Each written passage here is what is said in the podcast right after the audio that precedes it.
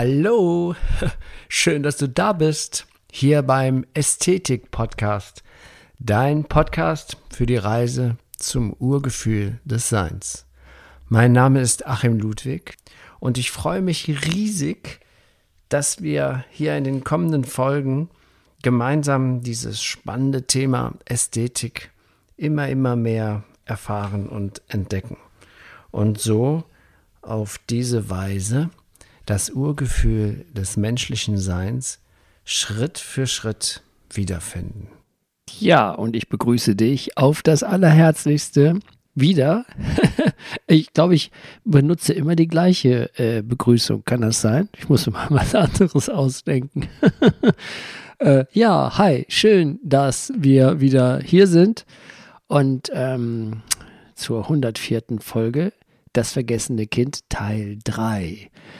Denn ein ganz wichtiger ganz wichtiges Thema des Ästhetik-Podcasts ist ja auf der Reise zum Urgefühl des Seins, ist ja das Witzige dabei, dass es ja eine Reise ist, die wir ja gar nicht machen, weil wir sind ja das Urgefühl.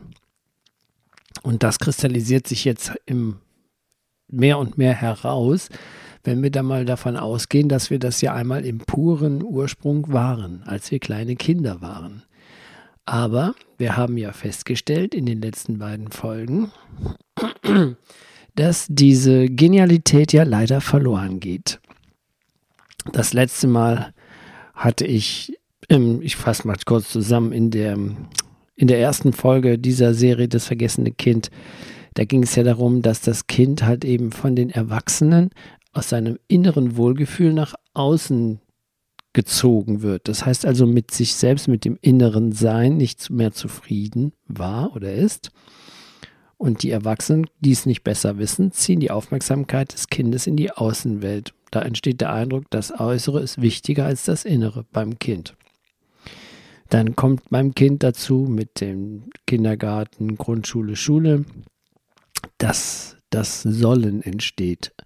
Wir müssen also nicht das natürliche Müssen, sondern ein künstliches Sollen bringt das Kind regelrecht von sich selber weg und es entwickelt halt Strategien, die ein Ich sollte beinhalten. Das war letzte Folge.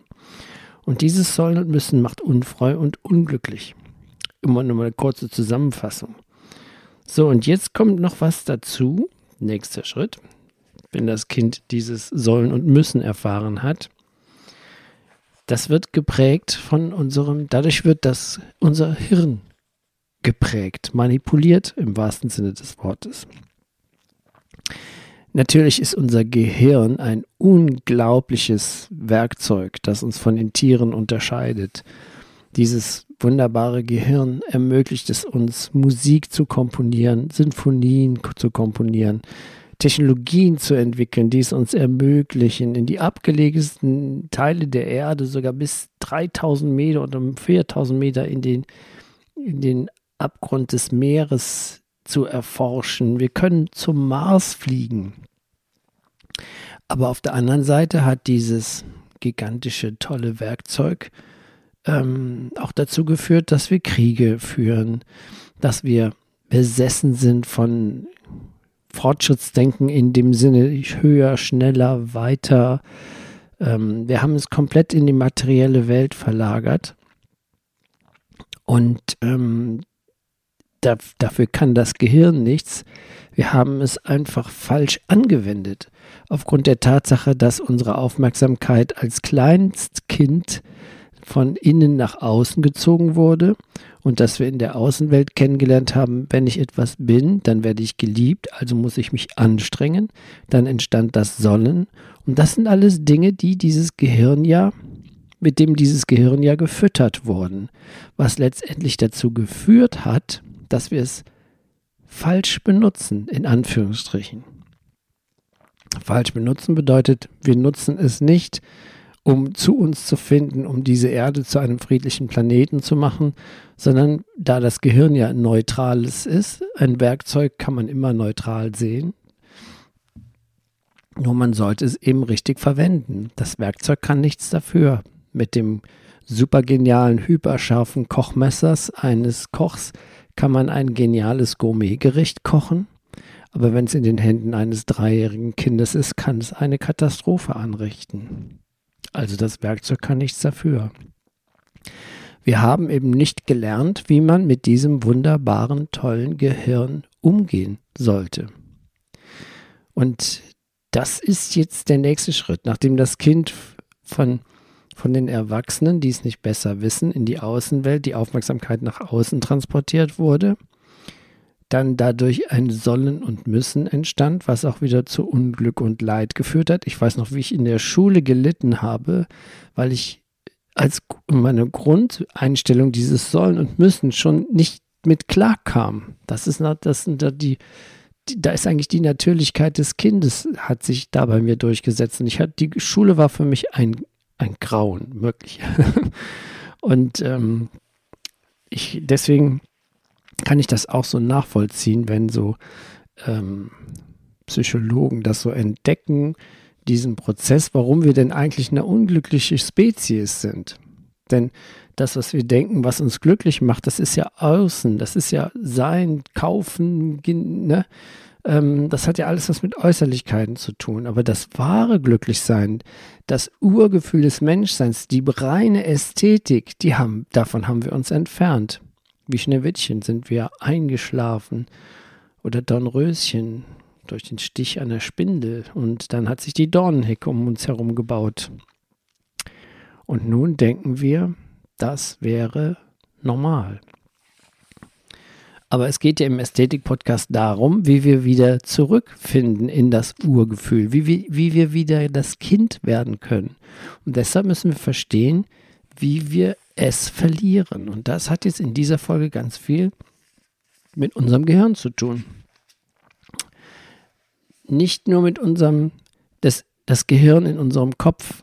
Wir haben natürlich viel mehr Intelligenz im Körper. Wissenschaftler haben neueste Forschung haben wir herausgefunden, dass unser Herz auch Gehirnarbeit macht, also neuronale Zellen besitzt oder dass unser Bauch ähm, dass auch in unserem Bauch Entscheidungen getroffen werden, blitzschnell, schneller noch, das Herz ist schneller als unser Gehirn, aber den Schlamassel hat uns unser Gehirn im Kopf eingebracht.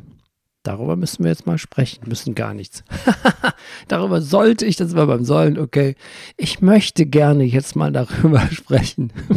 Hört sich auch viel besser an. also jemand, der sich da radikal mit auseinandergesetzt hat, was ich mit dem Thema ähm, was ich, was ich heute besprechen möchte. Das ist der spirituelle Lehrer Barry Long, der so in den 80er, 90er Jahren gewirkt hat, hauptsächlich. Ähm, und er hat ein Buch geschrieben, das hatte ich das letzte Mal auch schon mal erwähnt.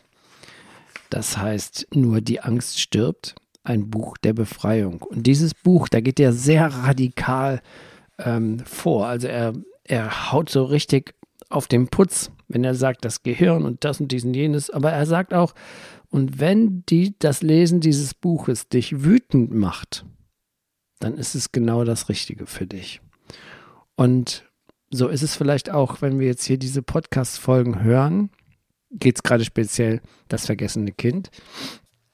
Dann kann das sein oder immer mal, dass es etwas gibt, das dich ärgert. Aber genau das ist dann ein gutes Zeichen, weil wenn dich etwas ärgert, dann triggert es dich. Und wenn es dich triggert, ist es etwas, womit du umgehen solltest oder mit dich befassen solltest oder was auch immer. Ja, ich lese mal ganz kurz Barry Long in seinem Originaltext vor, wo er, wo dieses, dieses äh, super, hyper rationale Hirn besprochen, äh, bespricht. Und zwar ist das so.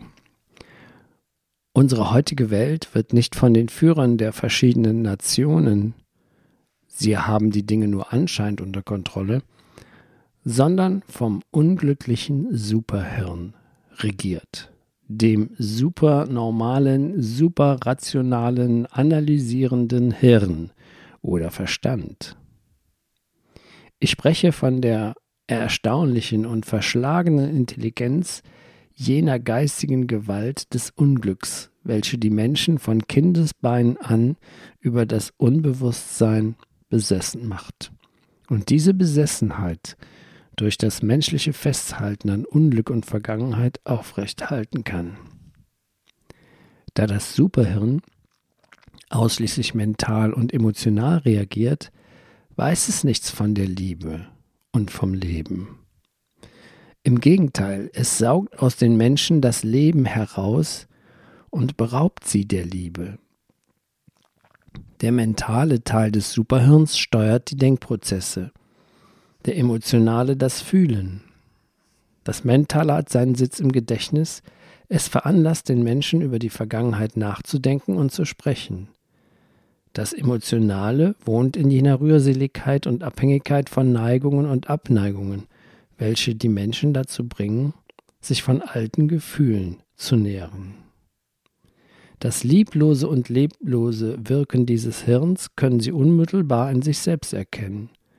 Es kann über Liebe und Leben nur nachdenken, nicht aber jetzt und hier Liebe und Leben sein.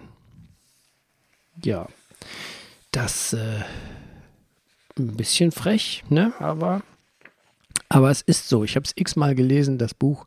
Und ich muss feststellen, er hat unglaublich recht, auch wenn ich am Anfang gedacht habe, nein, das ist doch Unsinn und äh, nein, nein, das ist schon ähm, sehr tiefgründig, habe ich festgestellt. Denn je mehr es in mir rumort, desto mehr hat es auch mit mir zu tun. Ja, und ähm, es entsteht also dieses superrationale, analysierende Gehirn. Und dieses Gehirn ist sozusagen der Baumeister unserer lieblosen materiellen heutigen Welt, in der wir gerade dabei sind, unseren Planeten zu zerstören. Und selbst zu zerstören haben wir versucht, aber es hat nicht so ganz geklappt. Ähm, aber der Planet hat doch einiges abbekommen, unsere Mutter. Ja, und was dieses, das Gehirn kann ja nichts dafür, das habe ich ja eben schon mal gesagt, aber wie wir es anwenden, das hat mit uns zu tun. Und da wir es meistens unbewusst anwenden, weil wir es ja nicht besser gelernt haben, haben wir halt uns in so einen Schlamassel hinein, hinein manövriert. Und wir haben es immer noch nicht gecheckt, dass Kriege zu führen der größte Schwachsinn ist, den sich jemals jemand ausgedacht hat. Und heute haben, sind die Energien der Kriege ja nicht nur nicht mehr und den, den Völkerhass oder was auch immer untereinander da zu tun hat, sondern es sind Wirtschaftskriege, die hier aufrechterhalten werden. Und, und dieses rationale, super analysierende, unglückliche Superhirn erzeugt natürlich das, gerade diese Kriege. Und das hat ganz viel mit Schmerz zu tun. Dieses, dieses Gehirn, dieser kleine Teil unseres Verstandes, weil wir haben ja auch einen, einen Herzverstand, der, wie gesagt, das Herz und unser Bauchbereich haben auch neuronale Zellen, mit denen wir bewusst sein können. Aber das ist mehr das Fühlen und das, dieser, der Herzverstand, wie der ja auch tausendmal beschrieben ist. Das Heart Math Institut hat das ja sehr exakt erforscht und forscht weiterhin. Ähm, da gibt es halt regelrechte Bücher darüber, wie zum Beispiel von Rüdiger Schache, Herzverstand. Der hat festgestellt, dass das Herz einfach viel logischer oder liebevoller mit den Dingen umgeht. Der Verstand in unserem rationalen Superhirn ist kalt. Es ist ein Kilogramm Fett, das im Wasser schwimmt. Und wir können das programmieren, so wie ein Computer. Je nachdem, was wir konsumieren, dementsprechend programmieren wir das Gehirn. Und jetzt hat das Kind gelernt, ja, ich muss funktionieren, ich muss erfolgreich sein, ich muss mich schick kleiden, ich muss gute Haare haben, damit ich geliebt werde. Das ist ja alles unsinniger Quatsch. Kinder werden geliebt, auch wenn die Haare struffelig sind.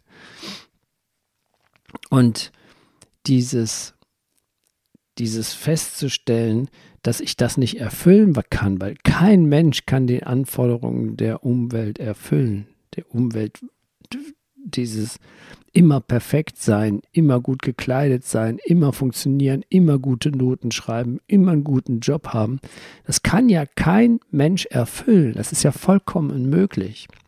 Und dabei entsteht Schmerz und Enttäuschung. Und mit Hilfe dieses dieses Gehirn ist ja leblos. Ist das Gehirn kann Liebe denken. Aber Liebe gedachte Liebe ist eine kalte Liebe. Ist eine Liebe, die auf Verlangen beruht. Die besitzergreifendes, ego-gesteuertes, besitzergreifendes Anklammern unter, Ein äh, unter Forderung exklusiver sexueller Dienstleistungen er erzeugt, was wir dann irgendwann Ehe nennen oder wie auch immer oder Beziehung. Das ist ja nicht liebevoll.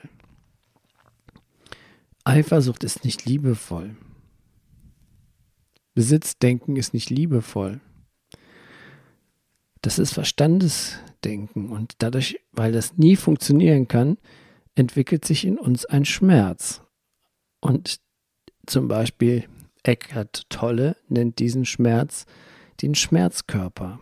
Und ich habe festgestellt, dass vieles großartige oder im Moment sehr wichtige spirituelle Lehrer diesen Schmerzkörper benennen. Also das Eckhart Tolle ist es, glaube ich, am bekanntesten, aber auch Barry Long hat dieses Phänomen benannt in seinem Buch, was ich eben zitiert hatte.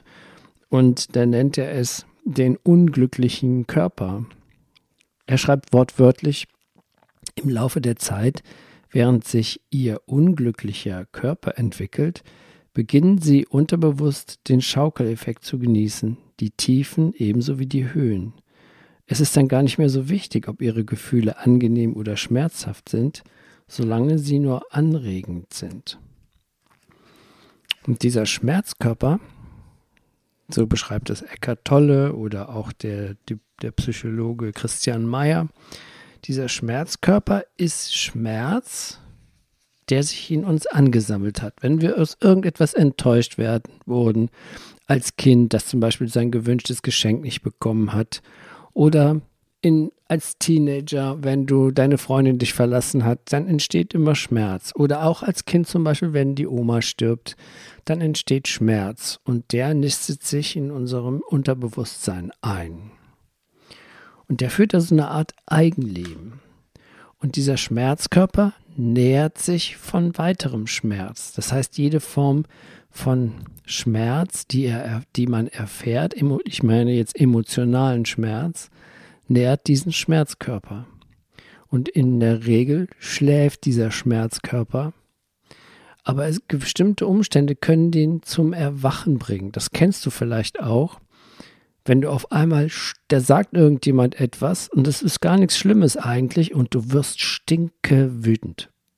Du könntest den verprügeln, weil du so sauer wirst und du hast eigentlich gar keinen Grund und gar keine Erklärung dafür. Dann hat derjenige durch sein Verhalten den Schmerzkörper getriggert. Und gerade weil der normale Mensch oder wir ja alle, wir wollen ja keinen Schmerz haben, und stattdessen versuchen wir ihn wegzuschieben und wegzudrängen. Und dadurch häuft sich innerlich eine immer größere Menge an unverarbeitetem und ungelösten Schmerz an.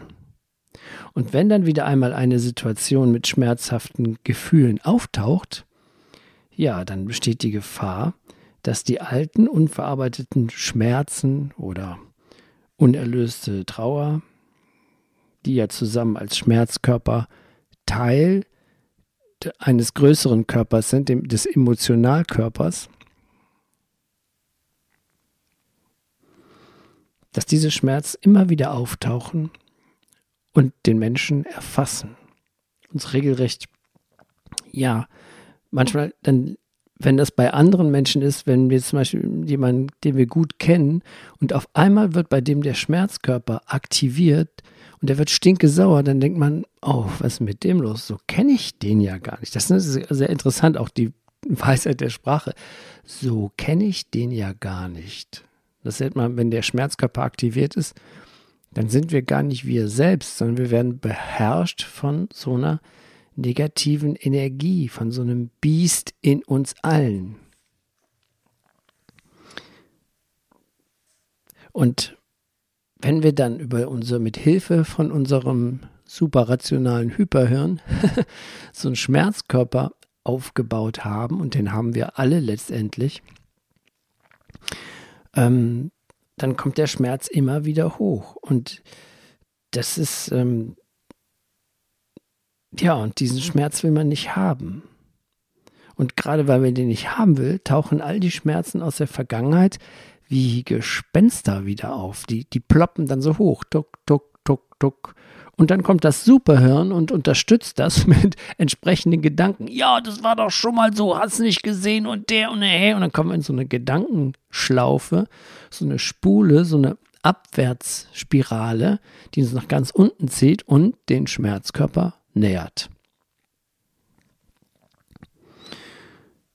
Ja, und dann kommen wir in so eine Abwehrrolle oder auch Selbstbedauern. Das, jeder hat sich bestimmt dabei oft mal schon dabei ertappt. Dann sagt man so, dann sagt man sich selbst, wieso muss mir das immer wieder passieren? Oder das wusste ich doch, dass das nicht und so, ne? Und dann haben wir immer wieder, oder immer, ich, dann kommen wir in diese schöne Opferrolle und genießen richtig den Schmerz. Ja, und ähm, dann wird aus dem Schmerzkörper vielleicht sogar ein Wutkörper oder was auch immer, das wissen ja die Psychologen besser. Ähm, ja, aber es ist nicht gut, dass wir das unterdrücken, dass wir das nicht fühlen wollen. Und das, wenn wir nämlich die Schmerzen, da wir die immer wieder verdrängen, indem wir sagen, ah, jetzt gehe ich mal essen, ich will das jetzt, ich will das Gefühl verschieben, ich rufe jetzt mal den und den an oder ich mache mir jetzt mal einen Kaffee oder ich rauche eine oder ich gehe heute Abend essen oder man, man lenkt sich dann ab, dass man den Schmerz nicht spürt, durch, wie wir es gelernt haben, durch Aktivitäten in der Außenwelt. Das heißt, wir gehen essen oder wir treffen uns mit Freunden, wir gehen ins Kino, wir rufen jemanden an, wir machen Sport, wir tun alles, nur dass wir den Schmerz nicht spüren. Und das, das wäre eigentlich die Rettung. Also jetzt erstmal geht's bei, der, bei der nächsten Folge machen wir das mal, wie wir den ganzen Schlamassel, den wir uns von unserer Kleinstkind, also diesen Schlamassel, den wir uns aufgebaut haben, der uns von unserem Wohlgefühl, von unserem Urgefühl weggeführt hat, dass wir halt das Kindsein vergessen haben, das werde ich in der nächsten Folge auflösen. Da gibt es die Werkzeuge, wie wir das wie wir wieder zurück ins Kindsein kommen. Werkzeuge, Vorschläge, Tools, wie man auch auf modern Deutsch sagt. ähm, ähm, ja, oder auch Spielzeuge, um sich daraus zu retten, wie wir den Schmerz auflösen können. Weil wenn wir diesen Schmerz aufgelöst haben, dann kommen wir immer näher an das Ursprüngliche ran, dann kommen wir immer näher an das Gefühl der Ästhetik ran, dann kommen wir immer näher an unser Urgefühl. Ja. Und so freue ich mich, dass es mal wieder gelungen ist, anscheinend diese Folge aufzunehmen. Und ähm, ja, ich hoffe, es war nicht zu heftig für dein Ego. ähm, aber manchmal muss man auch ähm, oder wie in der Feuerzangenbowle, Bohle, eine Medizin muss bitter schmecken, sonst nützt sie nichts. das sagt einer von den Baukern da.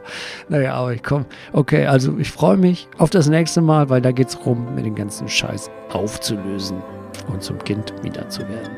Mach's gut, bis zum nächsten Mal. Dein Achim.